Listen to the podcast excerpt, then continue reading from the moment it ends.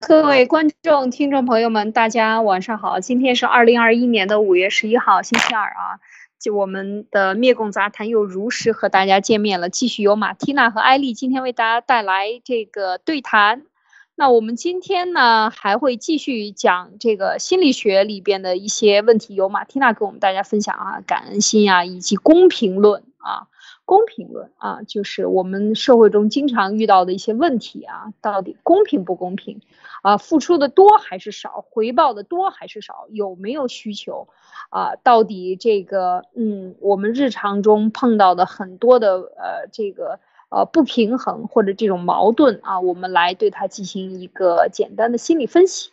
另外呢，还有一呃第二个话题呢，我们今天就要讲到的就是今天。在第七次呃中国的全国人口普查的主要的数据终于公布了啊，终于在这个网站上公布了，政府的网站上，那么也看到了，从二零二一年的二零二零年一月份啊，就是就是二零二零年的这个人口普查呢，终于到现在呢，就是把一些具体数据拿出来，那这个我们看，待会儿给大家做一些简单的阅读和分享。啊，也希望这个带来一些做一些比较啊，包括和台湾呐等等做一些比较，看看中国人口到底是怎么回事，现在发生了什么问题。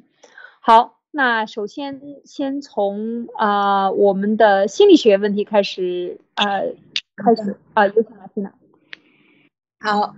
艾丽姐好，各位战友大家好，嗯，今天我们来谈一谈一个。呃，关于帮助别人的一个事儿，就是在心理学里面，这个是叫做公平论，就是说助人为乐，是不是越多别人就会越感激你？这个好像是我们每个人在日常生活当中都会经常遇到的问题。因为最近有很多人都在跟我探讨关于企业管理方面的问题，那么今天我们就从管理的心理学当中基础理论，我们就谈一谈这个公平论。就是在一个企业的管理心理学当中，心理学家其实一直都在非常认真的研究关于你的员工他的积极性到底是由哪一些因素构成的。就是你想让你的员工做事情非常积极、非常努力，那么是哪些因素构成的？比如说，原来我们在直播里面曾经跟大家谈过马斯洛的需求层次论，那从需求的角度出发去谈员工的积极性。也有从这个行为心理学强化的理论，就是说，呃，你做得好，我就强化你；做不好，就是惩罚你。这种角度，那也可以根据系统的设置去给他制造一个行为导向，让他做得越好啊，那么他就得到的东西越多。公平论又是从另外一个角度了，这个是设计了一个员工工作的另外一个角度，但是它也不是唯一的因素。就是当我们分析，可以从各种各样的角度。心理学的公平论是通过大量的实证去指出，员工的积极性当然和他的报酬或者是和他的收入是有关系的，但是员工的积极性不但受到他的绝对收入的影响，也受到他的相对报酬或者相对收入的影响。那这个公平论是由美国的心理学家亚当斯提出来的。那什么是呃什么绝对报酬啊，相对报酬啊？这个听了又好像糊掉了。我先来说这个相对报酬，绝对报酬嘛，就是说啊，你这个月工作得了多少钱，是吧？这个非常简单。那相对报酬，员工总是在比较他自己的相对贡献和他的收入之间的这种关系，这个是他的相对报酬。他会在整个工作的跟这个工作有关的时间里面，不断不断的去计算他的收获。那这个有没有包含义工啊，或者是社会上的工作啊，什么都包含，一切都包含。就是只要我们是属于一个自己正在工作的人，我们都会不断的里面去计算我的收获和我的贡献之间它的关系。当这个人他对比的时候，他发现别人的贡献和别人的收获那种比例跟着他的贡献和他的收获的比例对照起来，他觉得是公平的，那么他的积极性就会很高涨。如果他认为是不公平的啊，为什么？我觉得。我比你更好，或者是我做的比你更多，但是我得的比你更少，那他的积极性就会是低落的。这种比较是员工的个人的，是非常主观的一种比较，它不是属于那种客观的比较，就是自己心里面的感觉，并不是指真正的公平。所以这个就是属于他个人主观觉得是否公平，这个就导致他个人的积极性是高还是低。那我在这里解释呢，就是这个贡献并不是在谈工作的效率，这个收获也不只是说的是关于钞票。那贡献是什么呢？贡献里面包含的东西很多，比如说一个人承担的风险，一个人承担的风险越大，这个人对于这个企业来说贡献就越大。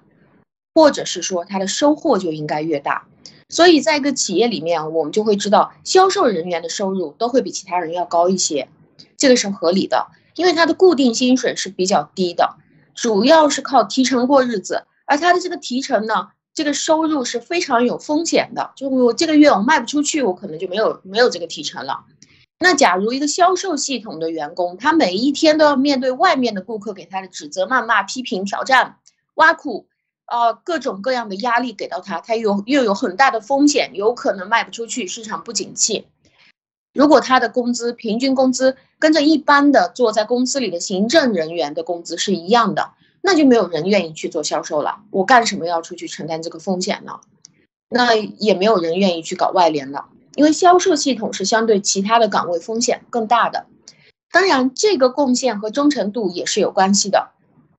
同样，忠诚度在这个报酬上面也是可以体现出来的。就是我们呃，比如说 A 和 B 两个人的工作效果是同等的，那么如果是一个人长期在企业里面工作，他也是做行政的，他的能力差一点点，一般对于企业来说是没有什么关系的，只要他一直都很认真的做，忠诚度比较高。那最糟糕的情况是什么呢？就是三天两头的能力本来又很差，三天两头还到处跳槽。啊，那么就是说，这个人他的忠诚度很低，那像这样的人就会很难爬上去了，或者是说，这样的人就喜喜欢经常都留在社会底层。每个企业最初的基层都是混迹着一大群这个样子的人，他的能力不怎么样，但是他又特别喜欢跳槽，所以这帮人会一直都处于这种最初始的状态。爱跳槽的人对于他工作的底薪兴趣是比其他人更大的，就是你这里起薪多少钱啊？他那里又起薪有多少钱？那这个岗位是多少？那个岗位是多少？他非常喜欢去这样问。那他最喜欢问你的是，你这个企业最起码开始第一个月你能够给我拿到多少钱？大部分的基层跳槽者都是这个样子的。那大量的统计数据也证实，施工队里面的民工他跳槽的比例远远要比那些大学毕业的文员要来得高。就是他去施工队里面当民工。他其实他的工资起薪是比一般的大学毕业生在中国这个小企业文员要高的，但是呢，他自己的能力也是比较差的。刚刚从这个农村进来，就是帮你挑点东西啊，帮你扛点东西啊，他又喜欢特别特别喜欢去跳槽，那这个其实就是很多的这样的人容易混迹在社会底层的原因之一了。谈到这里，我想请问艾丽姐，您有没有什么想要分享？对，我觉得这个，呃，其实有很多人说这个是穷人思维，或者是富人思维，用这些来思维，把它化成这个阶层，很难听的，很不好听吧，应该讲。但是事实上呢，你，呃，你仔细的去想，那些特别有成就的人，嗯，他往往做一件事情的这种专注度，他可以很多年。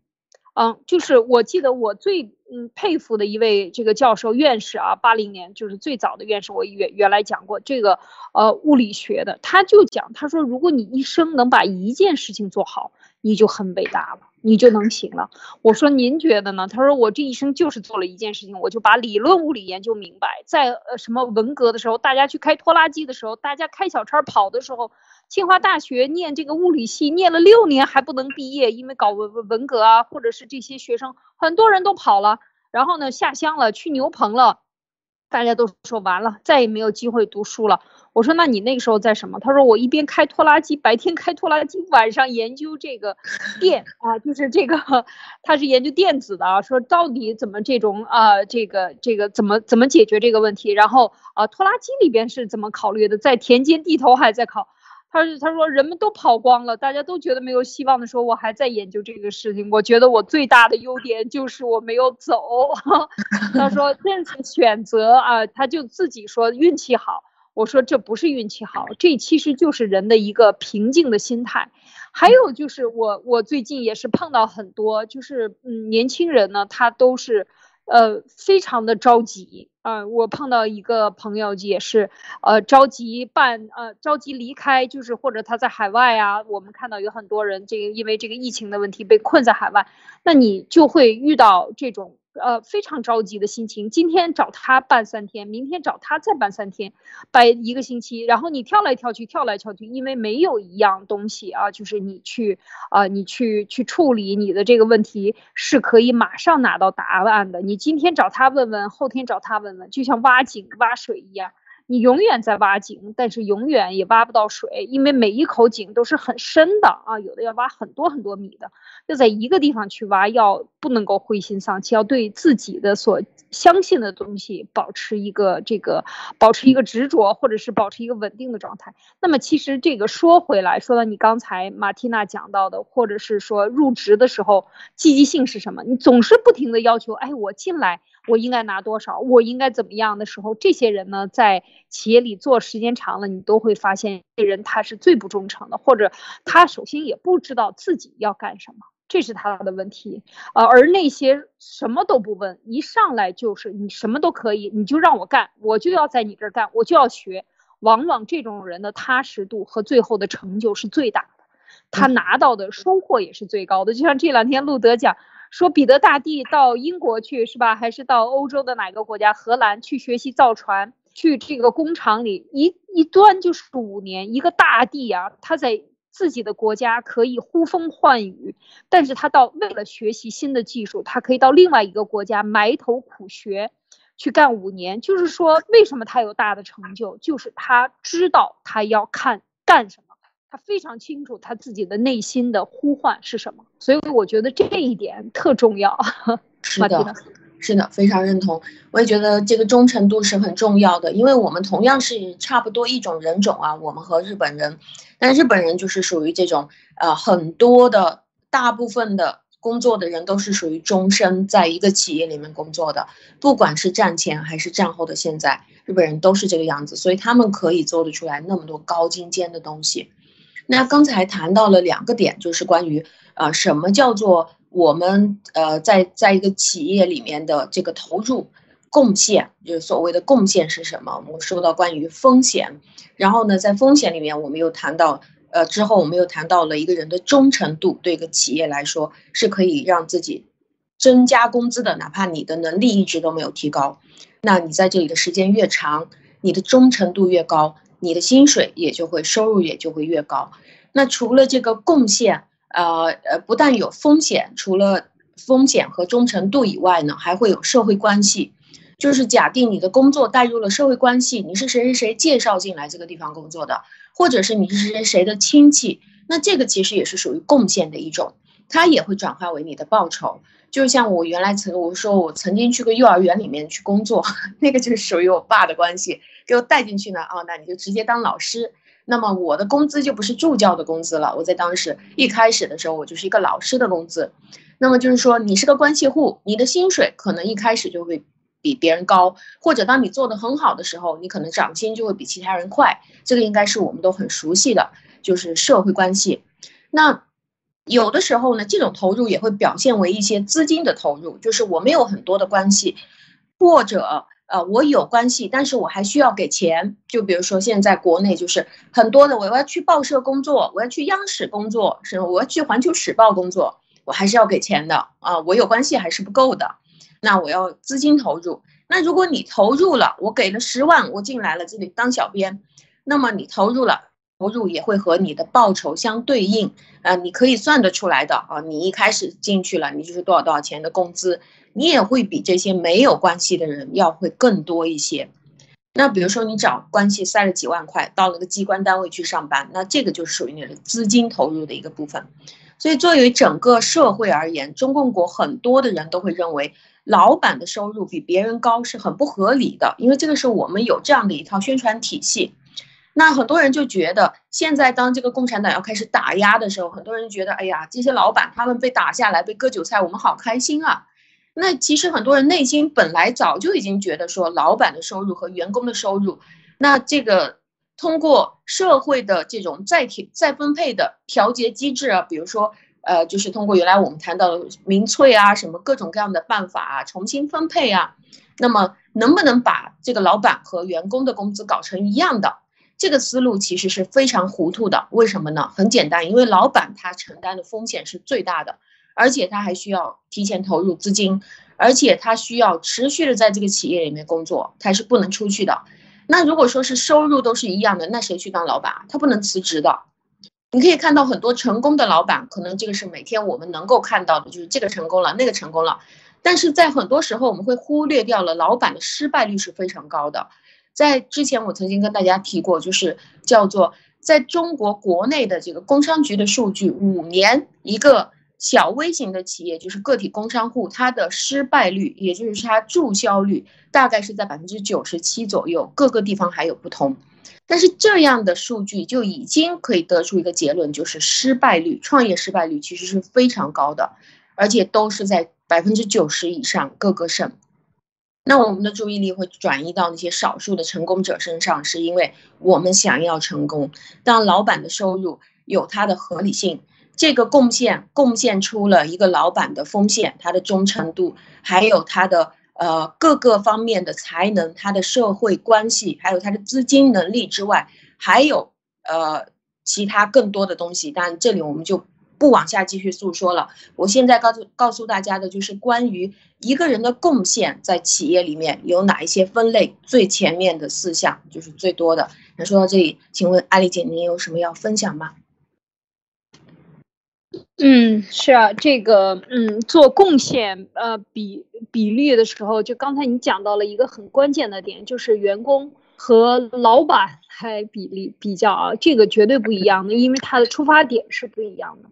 当然有很多老板呢，他把他自己的风险分担下去了，譬如说我给你发股票。大家一起，我们都绑在这条船上，大家一起努力的划船，然后保证这个船不沉下去。那么这个积极性也可以变大啊，就是说很多的一些稍微要要高科技企业也比较多见的，就是比如说他拿出百分之二十的股份来和，就是呃免免成本的这种股份来和啊。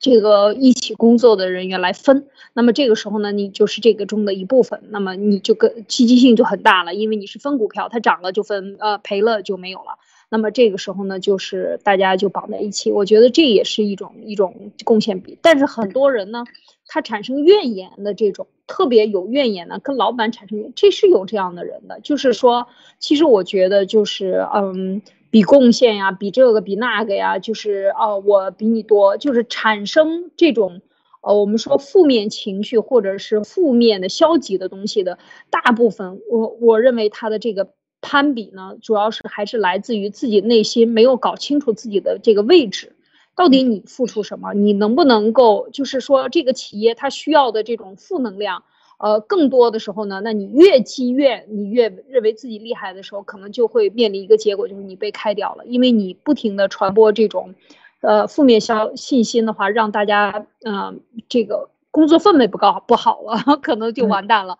还有就是说，像这种怨言，你如果能够改变自己啊，而看到一个积极里面，看到问题，大家一起去努力，因为怨言不能够产生生产力。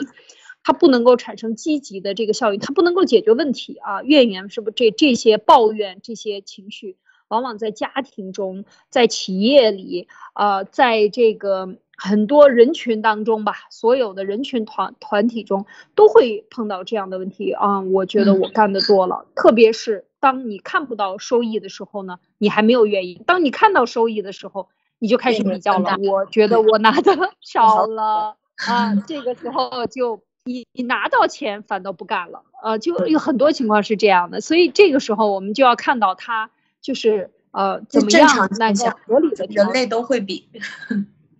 呃是吧？这是正常的，对，是的，就是每个人他对比的程度不一样而已，所以就是呃刚才刚才呃我还理解我们谈到的这个是关于当你要去比的时候啊，哪一些是你会比的啊？你的贡献有哪一些？那就是让你可以比的更全面一点。如果你只是比的是啊，我们两个都工作了八个小时，那你比的这个东西太粗了。你可以比更多的东西，你就会啊大概想得通一点。那接下来收获呢？因为我们要去比那个投入和收获嘛。那收获是什么东西？它不只是钱，还包括一个人的安全性。啊，就比如说我们在国内，我们知道很多的单位，它的收入是比较低的，但是它的安全性很高啊，叫做吃大锅饭。那么这样收入低一点，照样还是可以稳得住人心啊！我给你五险一金啊，我给你大锅饭，然后我给你可以终身在这里工作，那这个就叫做安全性很高。还包括比如说公务员，他的工资是很低的，但是他有权利啊。就谁来到我这里的时候，我我我就给你一个翻个白眼，我就不理你，我有权利。那追求权利的人其实也是非常多的，很多人的权利欲是非常旺盛的。还有社会地位，比如说大学老师，他的工资非常低的，在国内作为一个，呃，大学的正教授的话，他一年的收入其实也就是十多万，但是很多人还是愿意去当大学教授啊，还是挤破头的。一个博士生刚刚毕业，如果他去大学去当老师的话，他第一年的收入每个月就是几千块钱，很少。但是为什么还要想尽办法进去大学当老师，还要去塞钱呢？因为他能够得到别人的尊重。当然，大学老师收入也是两极分化非常严重的。现在在国内，事实上，大学里面的老师，尤其是名牌大学里面的老师，总的来说，这些教授都是非常有钱的。他们有钱的程度是比大多数人想象要富裕的很多的。但是这些有钱人，他们的钞票当中，他们的工资在其中占的比例，其实是可以忽略不计的。很多名牌大学的教授，他的工资卡都不去看的，因为他根本就不在乎这些钱。这些人智商很高，他就可以通过他自己的办法在外面搞到很多外快。那很多人就认为这些大学者可能都是很穷的，这个也是我们的文化当中的一个概念、一个暗示。但这种认识其实是很成问题的。实际上，在现在中共国的这些名牌大学里面，当然普通大学不是这个样子的，就普通大学可能拿着你那个大学名头也没有什么太大的用。但是名牌大学里面的教授都是智商、情商都非常高的，又有关系，呃，又在外面有自己的办法，那关系很硬，有各种外面捞钱，解决自己的这个钱的问题。有人说啊，学校里面给的工资很少，为什么他还要还要留在这个学校里面任教，或者是在这边当教授呢？那他就是为了他的社会地位呗。那有一部分，也有一部分的教授，他是真的很喜欢去搞。学术研究，有一些人来说，搞学术就是像普通的老百姓在那边搓麻将一样，就是有瘾的。就是呃，我我去搞学术，就像刚刚艾丽姐说的，我去研究电，他不是说我硬着头皮去研究了多少年电啊，我就是真的喜欢，我就去研究。所以这个是属于他自己的一种爱好，而且他能够有个名头，一直在那边做，他就会很爽。不过呢，这些大学教授他研究的就档次就比别人更高了。钞票也可以更多，因为搞学术研究是没有办法跟着在外面的企业里面去赚钱去相比的，所以很多大学教授出去跟着企业一起合作了。那有居民合作，也有大学跟着外面的企业合作，那这个就是属于收入。那除了除了这个收入里，这个我们就把收入你的对比扩开了，除了钱以外，还有权力、地位，还有安全性。还有一个东西就是叫做领导给你的信任程度。要知道，这个领导给你的信任程度是经常也是跟着组织架构里面收入的一大部分。就是有什么机会愿意让你爬上去，或者是说有什么事情不要去把你开掉，不要去惩罚你。那么，当人们总体上主观上就是把这个贡献程度和自己的收入进行比较的时候，现在你可以扩宽思路，更多方面去比较了。那么，如果你发现自己的比例是强大的，你的积极性就会很高。如果一个人他认为他自己的贡献很大，他的收获很少呢，他就会产生大量的怨言，他积极性就会下降。如果说我们两个都做了同样的事情，到接接下来我们发现，哎呦。怎么这一次事情做完了以后，我得到了一百块奖金，而艾丽姐只得到八十块奖金？我们相互知道这件事，艾丽艾丽姐肯定会产生这个怨言，或者是如果我只得到五十块，艾丽姐得到八十块，我们做的同样的事情，那我肯定也会心里面产生怨言，这是正常的人类现象。所以这一点其实是应该是比较好理解的，就是正常范围内。嗯，那说到这里，请问艾丽姐，你有什么想要点评？嗯。呃，这个收获，这个平衡，我觉得就是，嗯，还是一个，就是主要还是一个心理。另外，他干的时候同样干，在这个特别是企业里，我觉得刚才讲的都是非常客观的，就是他比较的时候，他会相对比较的点会多一点的时候呢，你可能会更加的容易心理平衡啊，你得到与失去。就像刚才特别喜呃，大家愿意用这个大学老师来进行比较，因为他收入是比较低的，而且在呃更早的时候呢，大学老师应该叫是冷板凳。啊，冷板凳。那现在呢，所有的老师都已经搞活了，是吧？中学呢，大家就是为了各种补习，上各种，呃，这个什么，嗯，高高好的学校来进来，能够得到这些补习呢？这些中学老师也都发了财了。那么小学也是不能输在起跑线上，幼儿园都要已经开始在进行这个各种贿赂啊。那么大学老师，我们知道各种项目，大学老师特别是带博导啊、研究生啊。这些都是管他们叫老板的，特别是理科的。那么现在这个中共这个治下的呃教育和或者是说做学问，它有两种啊，带学生、讲课，还有做学问。他这个几部分内容他要看的，那么最后呢，他就为什么还要留在那里呢？说尽管收入比较低，就是可能他去啊有一些项目基金啊，或有一些这个 funding 啊，就是真正的给他一些实验室啊，给他一些基金。就如果你做的比较好，另外呢，就是他利用如嗯在学校的这样的职位呢，他会。获得比较高的社会地位，他可以在外边讲学出书啊，他就会得到比较好的背书。那这个也是一种一种可以讲啊，让他获得平衡的一个很重要的一点啊，就是名誉上的这个这个平衡啊。是的，马是的。嗯，那么就是在在刚才的这个部分里面，其实是属于比较正常的部分啊。如果你开始对比的话，你要知道，哎，我是我是很正常的一个人，我就应该要去对比的，因为所有人都是这样对比，这是心理学家已经研究出来的一个一个公平论，是叫做心理学的一个基础理论。但是剩下的两点呢，就是我们大家最容易犯错误的地方，就是很多企业领导最容易犯错了。这个就是在假定一个人他在一个组织体系或者是在一个公司里面。他的实际贡献是很小的，但是他的收入很大，那这个会产生什么呢？那比如说我只是做了一点点，哇，我一下子得到了很多，那这个自己是会有感知的。只要这个人他是有这种工作经验，或者是他有同事情况下，他一对比，他就觉得，哎呀，我好像得多了。那么这个人他会不会努力上进，赶紧拼命干活呢？为什么他会有压力存在呢？这种压力其实是为了，那我会不会只得这一次啊？我现在得到了这个东西，我当然希望之后我还能有机会继续得到这样的东西了。那我当然希望我干的少，得的多，一直都是这样。但是我想要去想办法去争取，一直都可以干的少，得的多。啊，那当他自己对比出来，这种压力就会出现了。那这个人会不会努力上进，拼命干活？这种情况是有的，但是真实的情况当中。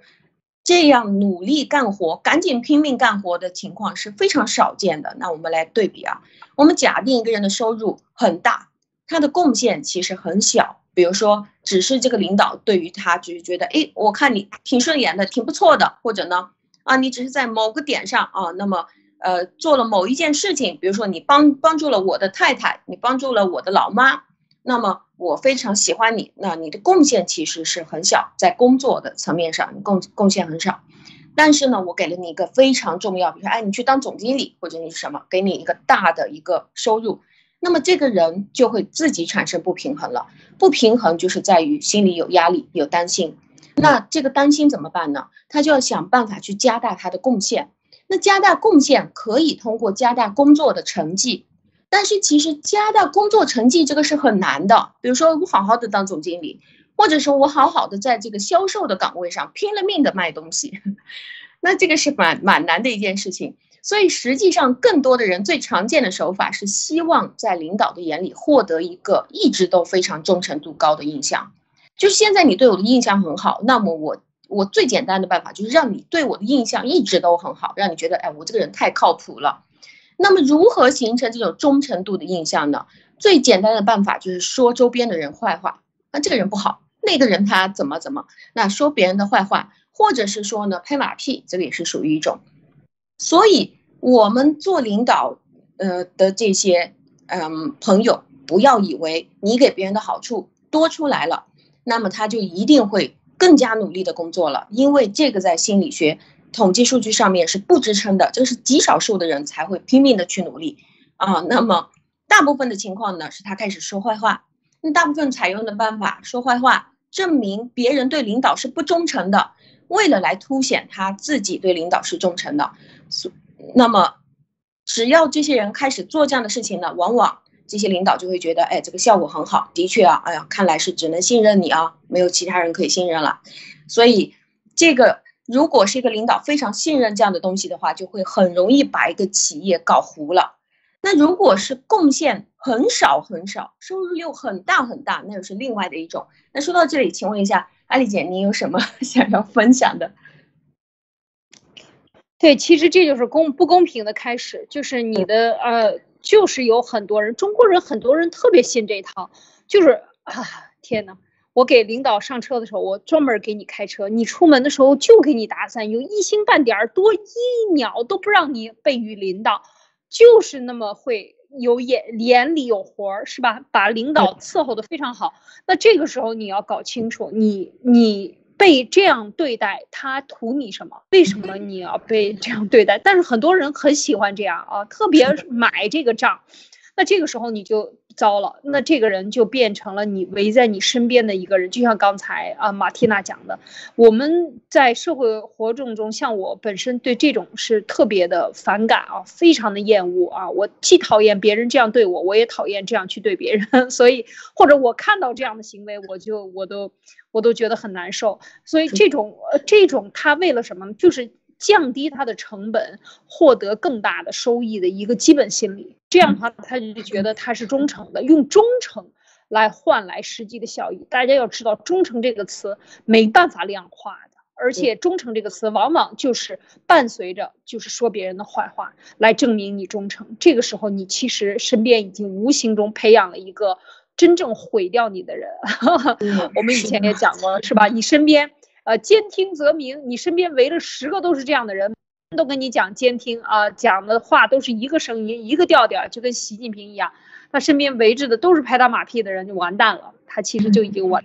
所以我觉得这个这个故事呢，对于企业来讲是灾难啊，这样的人多了，你这个企业就不要干事儿了，每天都在玩人吧，人与人之间的尔虞我诈，你骗我偷的这种，你给我使绊子，我在后边捅你一刀的这种行为就。就完结了。对，那我再把事情再讲的极端一点啊，就是其实再比这个更极端的情况有没有？还是很多的。那比如说一个人他的贡献很少很少，但是他的收入特别特别的大呢。比如说他也特别特别有关系，那么他来到这里了以后，他自己一对比，他就会发现，哎呦，我的这个收入特别的大。那么这样的情况下。就会产生一个人们不能理解的现象，他多半会说这个给他好处的人坏话了，就是说领导的坏话了，那就不是说同事的坏话了。那这个是我们通常说的叫做一担米养恩人，十担米养仇人。那什么意思呢？因为他贡献太小了，而且是靠侥幸或者是靠某一种呃意义。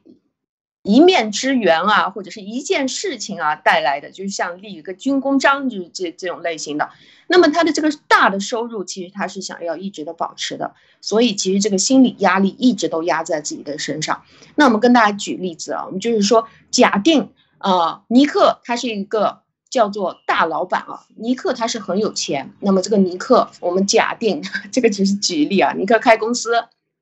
他的亲戚，他堂兄来投奔他了啊！这个亲戚要找工作，说，我们现在这这个我自己的企业垮了，把我裁员裁出来了，你看我能不能上你那去当前台？那市场价格呢？就是说一个前台工作人员呢，你暂时把关嘛，我一个月给你四千块钱，这是市场价格，假定是这样子。那尼克如果给他五千块钱会怎么样呢？他会很高兴。那你如果尼克给了他六千块呢？他会非常开心。给他七千块呢，他哎呦，他极其高兴了。你给他八千块一个月呢，他会对尼克就恭恭敬敬了。你要是给他一万块，哎呦，那就可以不要叫尼克兄了，那我就叫亲爹吧。但是如果你给他四万块呢，我们把它翻十倍，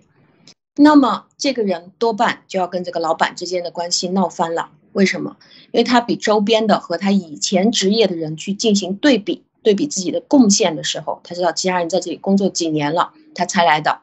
那么他自己只值四千块钱，心里面也是清楚的。那么你给他四万块钱，这个压力就太大了。通过什么办法都难以平衡了，我去拼十倍是不可能的，完全不可能的一件事情。那么，因为公平论强调的是人需要的是平衡而已，只要我和周边的人对比是平衡的就行了，它是没有叫做绝对的公平的。那他要贡献和收获要平衡，如果不平衡，这个人压力感，贡献少，收获极大，自己的压力感就很大。那么，压力感呢是一种负面的东西，它。两两两方面的压力，一方面我想留住这四万块钱的薪水，另外一方面呢，就是我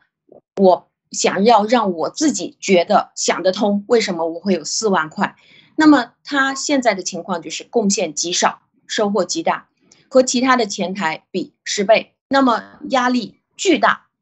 压力是负面情绪。我们之前了解过，关于人的天性是排除负面情绪。摆脱痛苦，走向幸福。那他怎么走向幸福呢？常规的路子已经不能用了。我在这里一天工作八十个小时，不可能的。那比如说，我去说同事的坏话，表忠心，拍马屁。我说，哎，这个人要不得，那个人搞不成啊。这这个事情我给你重大的贡献，这个已经怎么说都说不过去了。你是十倍嘛？那怎么怎么怎么办法也没有办法把这个贡献提到十倍。他努力做前台或者是什么，没办法。那有人说他呃。那那么这个人他就只有一个办法，就是通过来认证自己是神，或者是来认证这个老板欠了他很多，来让他自己可以内心平衡下来，就是他对他自己平衡啊。那有人说他的收获的确就是四万块钱啊，怎么能说这个收获不大呢？的确是这个四万块钱是没有办法否定的。但是常常在人的潜意识深处，会不知不觉的采用一些办法，寻找自己受到的损害。在这个时候，那这个时候，这个堂兄就会对着恩主这个 Nick 说：“啊，拼命过去，拼命的去夸大过去对这个 Nick 的帮助。”他会去跟着他身边的这些小伙伴、这些同事去说。说什么呢？比如说，哎呀，你们不知道啊，小时候我跟着尼克，我们两个就是住在两对门啊，是非常近的，你知道吗？当时天气是特别冷啊，我们老家天气特别特别的冷，我就是一直都想要一件毛衣，简直就是朝思暮想啊，每天都在想那个毛衣啊，或者是棉衣啊，因为天儿太冷了，去上班，我们那个同学大家都有了毛衣，但是我妈，也就是尼克的阿姨。你知道吗？他特别喜欢尼克，他就把这个毛衣买回来了以后，就直接送给他穿了。天啊，你知道吗？把我冻的，我得了肺炎，那年咳嗽差点我就死掉了。你看看，那么这个故事一旦到处讲出来了以后呢，我们就知道尼克给人家带来了巨大的祸害，差不多把他的表哥都已经、堂哥都已经害死了。所以呢，现在这个尼克他给了他堂呃堂兄四万块钱的工资。那这个四万块钱的工资里面还要减掉堂哥的损失，损失是什么？人家差点为了你送命了，命都没了，是吧？那这个堂哥可能心里面就会觉得很舒服了。那在这里要注意的是，这种夸大过去，或者是夸大自己的功劳，或者是去贬低对方，或者说。对方损害了自己的这个过程，这是潜意识指挥的，是不知不觉的，他自己是没有办法的，因为他自他自己的内心就是想要逃离这种痛苦，让他的收入更持久，保持在这个线上，所以这个并不是意识层面说有一种故意的感觉，所以当我们学习了心理学，我们就会知道我们如何去谅解别人，很多时候他自己是不知道的，当他说出来这些事情的时候，那呃，艾丽姐，请问一下您怎么看？对，我觉得很多时候是这样的，特别是做企业的人，或者是说做自己搞经营的人，你可能都会遇到这样的事情。当你特别信任一个人的时候，可能他就觉得。这个企业就是因为我在这儿帮你看着这个，帮你看店呢。你去忙外边去找买卖的时候，没有我帮你看呢，几次都要打抢了，被就被别人抢走了，或者这个店要完蛋了啊。所以呢，他就可以去做一些小偷小摸，或者是背着这个店老板呢，他去做一些出卖这个企业利益的事情，而去中饱私囊的这样的事情。其实很多时候就是因为刚才说的这心理，就是你对他就是，所以有很多人说善人人善不能去经营啊，是我觉得不是这个道理，就是因为你没有搞清楚善与管理的界限，用所谓的这种仁慈来管理，而这种仁慈是没有不讲规矩的，所以这些东西都是老板要自我反思的。作为或者是说你作为一个嗯一个项目的负责人，那么你手底下有这么多人，或者你是一个义工的团的头，你手底下有这些。人，那么当然，他这个义工可能还不是，就是说你可能是有收入的这些人，那么你管好他们的时候，一定要本着一个相对公平的，而不是用感情代入的这样的一个角度去来执行。呃，很多人会认为这比较冷漠，但事实上它的效率会更高。就像今天陆 文贵先生也特别感慨，是吧？美国人啊这么冷漠，然后就是跟你谈完钱，谈完钱付好了，然后我才给你做，但是做的时候是非常专业的。而这种这个成本的降低，就是感情成本的降低，而他做这一件事情，把事情做成的时候。你会发现它的成本低了很多，你没有那么多的负疚感，或者是说你反倒用合同、用契约来约束，会更加的简单简化这些关系。所以我觉得，嗯，为什么走向更宽广的这个像日本，我们昨天讲到的日本和和真正的中国要发展民民营企业或者家族企业要发展的时候，一定要摆脱这样的一个情感的圈套。所谓的人也好啊，爱也好啊，这些都是一个圈套，是害死自己的，因为他没有原则。一旦失去了原则，你企业经营靠的就是原则，你信用建立起来靠的就是原则。一旦你忘掉了这个，就会吃大亏，而最后会形成反目成仇，这是我们大家都不想看到的。嗯，对，马蹄是的，就是人都会想要平衡自己的内心，特别是呃越有越有善良之心，或者是越会内疚的人，那他可能当给了他东西过多的时候，他就会越难受。所以，我们如果是可以公是公，私是私，能够把我们的感情真正放在我们自己该放感情的地方，我们的感情其实可以没有任何理由的，或者是说感情都是没有任何理由的，我就是喜欢这个人。不是因为他长得好看，或者也不是因为他的工作非常努力，也不是因为什么其他的条件，也不是因为他非常贴心，我就是喜欢他。那这个事情能达成吗？可以达成的。我就是喜欢吃这个东西，就是喜欢用那个东西，这个也不需要理由。但是当我们把这个条件太多的加入到某个人的身上，并把这个东西捆绑在我们的企业当中的时候，这个其实会形成很大的灾难。因为其实这样的事情是非常多，比如说。很多的时候，当我们非常热心的去帮助了一个朋友，那这个朋友，比如说企业破产了，我听到过这样的案例。那你把这个人叫到公司里面来，他在公司，你在公司里面当董事长，他就在公司里面当总经理，然后你就随时都把他带在身边，你到哪儿他就到哪儿去上任，不管是任何的地方都带着他走。你知道中共是经常这个样子的，而且你还要给他介绍女朋友，你还要帮他女朋友安排工作，你还要帮他女朋友的家人安排工作。还要帮他的家人安排工作，还要给他所有的这些关系解决户口。那么你觉得你帮了他的忙很多是吗？真的是非常多。那你这个忙越帮越大，到了最后怎么办呢？人家心里面是有压力的，他会觉得越来越尊重你嘛，或者是跟着你做事情越来越努力嘛？其实不会的，人都是有自尊感的。这个时候他该怎么办？他就要不停的找你的毛病了。哎呀，你看我跟着你那么多年，主要。我觉得好处也是有的，但是缺点呢也是很大的。你看，我每天跟你当小跟班，我的能力就退化了，因为你什么事情都是你给我包办吧，我怎么能不退化呢？你看，我就放弃了我的人生，什么事情自己都没办法去选择了。但是你记得吗？他原来一开始的时候他是破产的，这个人什么事情搞不成的。那么你把你的关系所有都给了他以后，他是。不感谢你，反而要来说你的，但是我们也不能怪他，因为这个是人的心理平衡，他自己去找平衡，他才能每天不要活在内疚里面。所以，为什么很多的有钱人出去捐钱，养一大堆的孩子在外面，贫困山区啊，我领养了十个、一百个，为什么往往这些孩子不会去感激这个大企业家呢？因为他一下子搞得太过头了。那么这些人都是需要自己平衡的啊，那怎么平衡呢？你是资产阶级，你是个有钱人。我们都学过，有钱人就是残酷的剥削了别人的剩余价值，有着罪恶的灵魂。因为你有着内疚感，所以呢，你做这个事情不过是为了挽救你自己罪恶的灵魂而已。而且你给我们的钱和你自己的钱比起来，其实是很少的，九牛一毛嘛。啊，你每年赚多少钱，你才给我多少钱啊？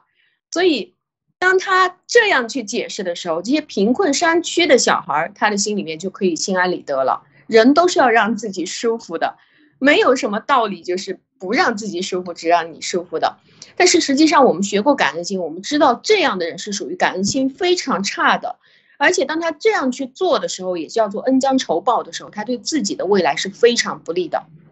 感恩心，我们之前也跟大家讲过几期，所以今天我们跟大家解释的这个事情就是，你去帮别人，别人是不一定要感谢你的。而且当你帮的过头了、过度了，那么别人去找平衡的时候，他一定要不然就是说周边的人坏话，要不然就是去说你的坏话。所以呢，有钱人也不一定是什么幸福的，很多的有钱人。他把他的企业和家庭都是搞成一团糟的，因为他没有学过一些心理学的知识。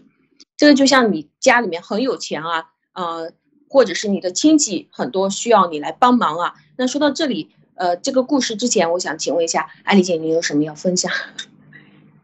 嗯，我觉得刚才讲的这个这些点呢，其实都说到了一个很关键的。就是和我们之前讲，我觉得我们之前一直在分析人的自我心理的控制啊，一直在讲人的自我心理控制，其实很重要的一个独立的人格的培养。我觉得我们在中共国最大的缺陷就是，我出门要靠父母，嗯。呃，就是在家要靠父母，出门要靠朋友，一定要靠一个别人，然后到单位要靠老板，然后这个爆料革命我们要靠着七哥，是吧？要没有他就不能活了。我觉得这个都，我都有的这 这个是我的一点体会。我觉得你首先要有独立人格，我们最后变得是要有独立的人格，然后在这个过程中，你看到了每一个人的付出，我们最后要培养的是就是。你要去帮助贫困人，或者你在企业里你多给别人的回报，那么你不要，你既然是给了，你就不要要求，就是呃别人要怎么样回报你，对你怎么忠诚，每天哈着你拍你的马。你或者是说你要去帮助了贫困山区的孩子，那这个孩子回来就要报答你，就要管你叫干妈干爹，这样去对你，这都是不对的。就是如果你有要付出，你有过多的爱和过多的多一些的金钱想去帮助别人的时候呢，呃，就是说你的付出你就不要求啊，不要对他过多的这个有需求，那你就成了交易了。就像拜佛一样，佛一定得帮我，也帮我发财，我都给你捐了那么多了，你得帮我。这是一种交易思想，在社会当中，我觉得就是中国的这个教育体系里边缺少了这一点，就是独立人格的这样的一种教育。就是我们呃每个人应该学会怎么样尊重自己，哪怕是在家庭生活中，为什么夫妻两个那么多人打架，就是因为你是我的，你跟我结了婚，你就是我的。他又不是你的附属品，他是一个独立的人格，而这个为什么能继承呢？就是因为你的父母也是这样做的，好像大家在一起就必须得互相拥有，然后你不按照我的意思啊，这个老婆不按老公的意思做，你就完蛋了。所以很多这种这种都是我觉得没有独立人格，而你而这些接受了过多的人接受了过多的馈赠的时候。没有学会说不的这个意识，为什么？就是他的价值观里出问题。我们在教育中没有教育这个，就是说多多益善，是吧？越多越好，哪有跟钱过不去的，是吧？你你得多给我点红包，发奖金多发点儿，然后呢，我赚了便宜了，赶紧眯着，别吭声。但是我们看到，在海外，尤其是我这十年在海外接触了很多人，人家。真的很多人说这个我不该我拿的，你不能给我，你不能给我，我不能接受这个，我凭什么白要你的？很多很多人在很多日常的结交中、交往中，你做生意的时候，你想给别人一些好处，按中国人做的时候，别人是拒绝的，甚至认为你是对他的侮辱，因为他没有付出这些，我不应该拿你的钱。而这个同样的同理心，想到中国人，我们如果也能够这样。你给我多了，对不起，这个我不能要，多少多少，我应该退回给你。有几个人愿意这样做呢？当你能够把握住自己，其实你也就把自己未来犯错误、贪污的那点儿、那点儿可能性也就堵死了。说实在的，就是这样，就是大家就会变得更加的有一个呃空间，或者是说大家都各自遵守各自的规则，就变得更容易把这个复杂的。你欠我，我欠你，这个什么斗米恩、升米是升米恩、斗米就变成仇了，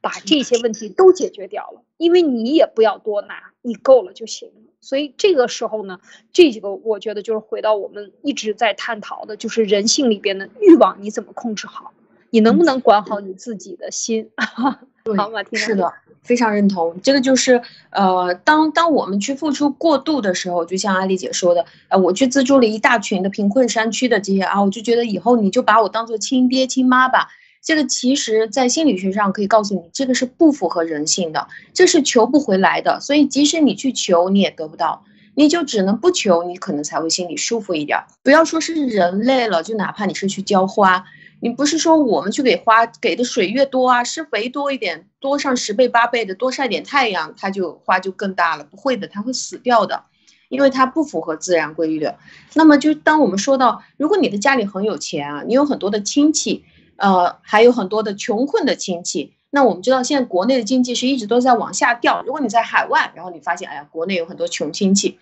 那这些穷亲戚要不要资助呢？那怎么样去资助呢？比如说谁困难谁就去资助啊，你就去资助谁，这样对不对？比如说你有十个亲戚，那我是不是谁最困难我就去资助谁？那我觉得这句话是半对的，在心理学上。那我们需要考虑谁的困难多，这个是一个条件，还有另外一个条件，我们还要去考虑这个人的心理素质怎么样。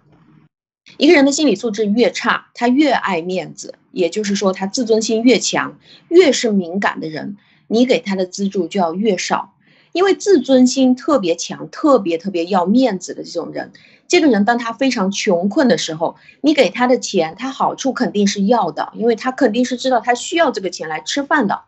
但是他的面子上，他也是不能丢的，因为这个是他人格当中最重要的一部分。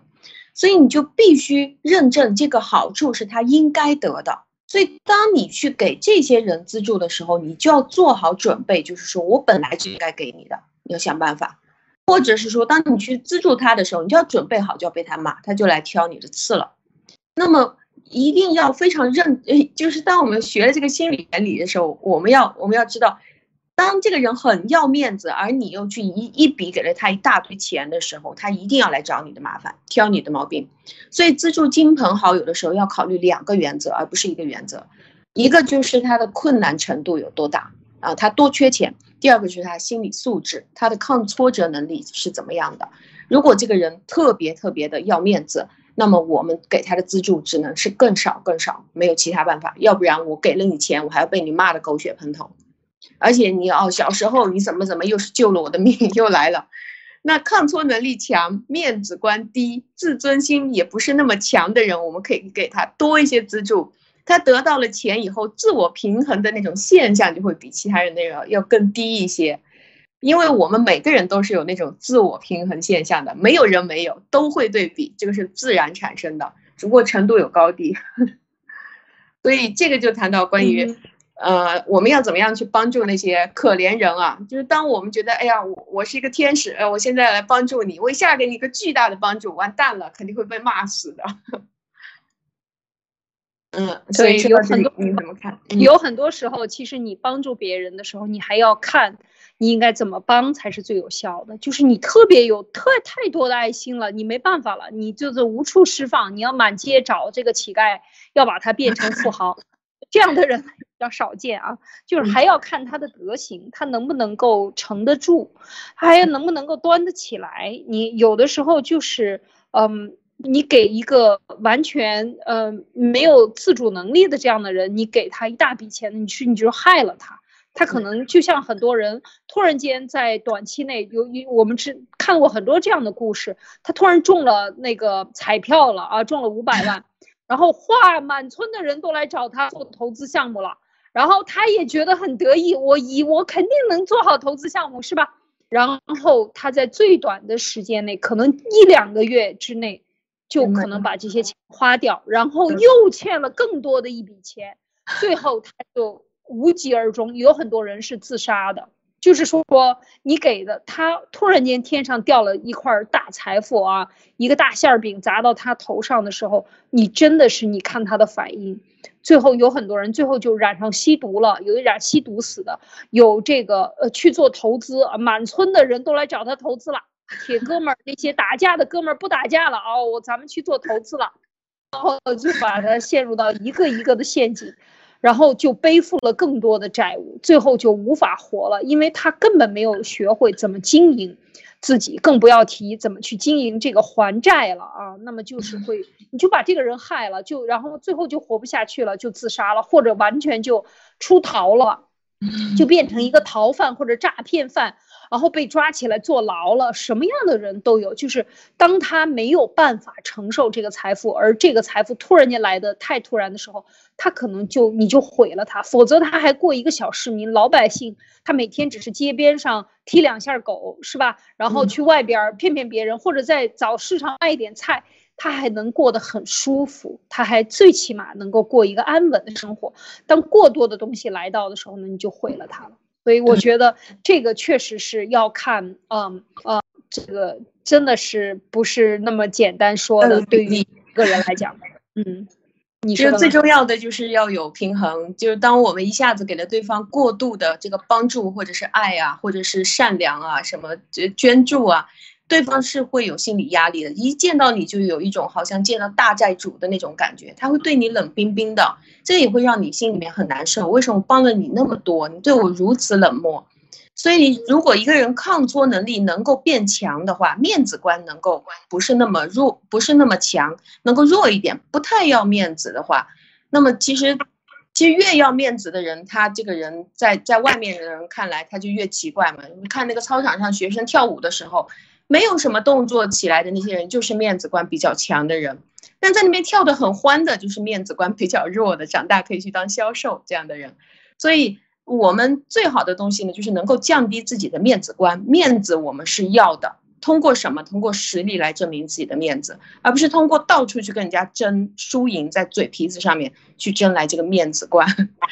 所以，当我们可以。锻炼自己，成为一个更加坚强的人啊！什么事情都敢去做的时候，我们也才能有这个资格让别人来帮助我们。对，我觉得刚才马缇娜说到了一个很关键的，就是说你赢得别人的尊重啊，和你获得这个平衡，或者你想获得更高的这个嗯收入啊，得到更多的肯定，其实非常简单，呃，就是一定不要有这个。共产党给我们留下的这种思维，就是总是想着弯道超车，或者总是想通过一些，呃不正当的手段套关系、表忠诚、表忠心来获取你的这个地位。事实上，我们像西方人很多很简单，或者是有人觉得他很冷漠，但其实就是这样的一个观点：就是你凭本事做事情，你只要。